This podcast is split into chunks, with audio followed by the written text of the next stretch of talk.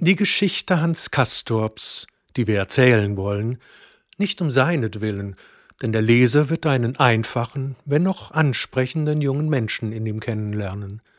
sondern um der Geschichte willen, die uns in hohem Grade erzählenswert scheint,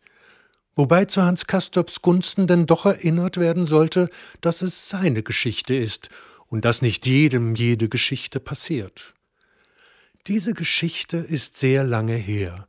Sie ist sozusagen schon ganz mit historischem Edelrost überzogen und unbedingt in der Zeitform der tiefsten Vergangenheit vorzutragen.